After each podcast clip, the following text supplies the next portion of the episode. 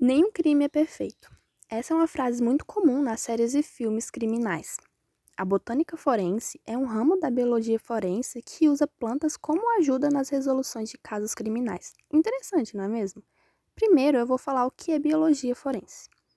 Em um caso criminal, o perito ele pode encontrar sangue, cabelo, saliva, pele, espermatozoide, unha e vários outros materiais biológicos do corpo humano. Essa é uma área que usa os conhecimentos dos biólogos para se desenvolver mistérios criminais. Já a botânica forense é uma área específica da biologia forense, onde o biólogo botânico usa os seus conhecimentos sobre plantas para solucionar casos. Vamos a alguns exemplos.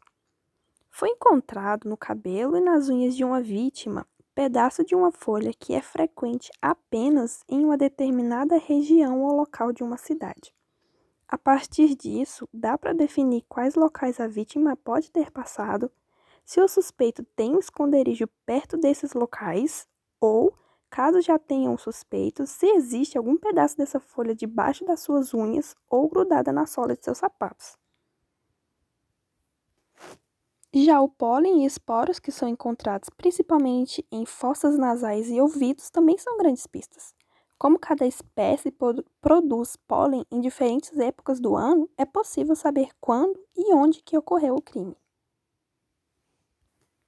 As raízes também podem contribuir, pois pode ser realizada uma análise para saber, por exemplo, a taxa de crescimento daquela raiz encontrada nas vítimas e quanto tempo ela está enterrada.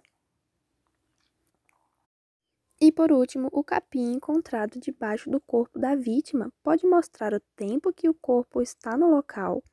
Para ter essa estimativa, o botânico realiza a análise da perda de clorofila, se há novos brotos crescendo e se algum organismo vegetal está morto no local também.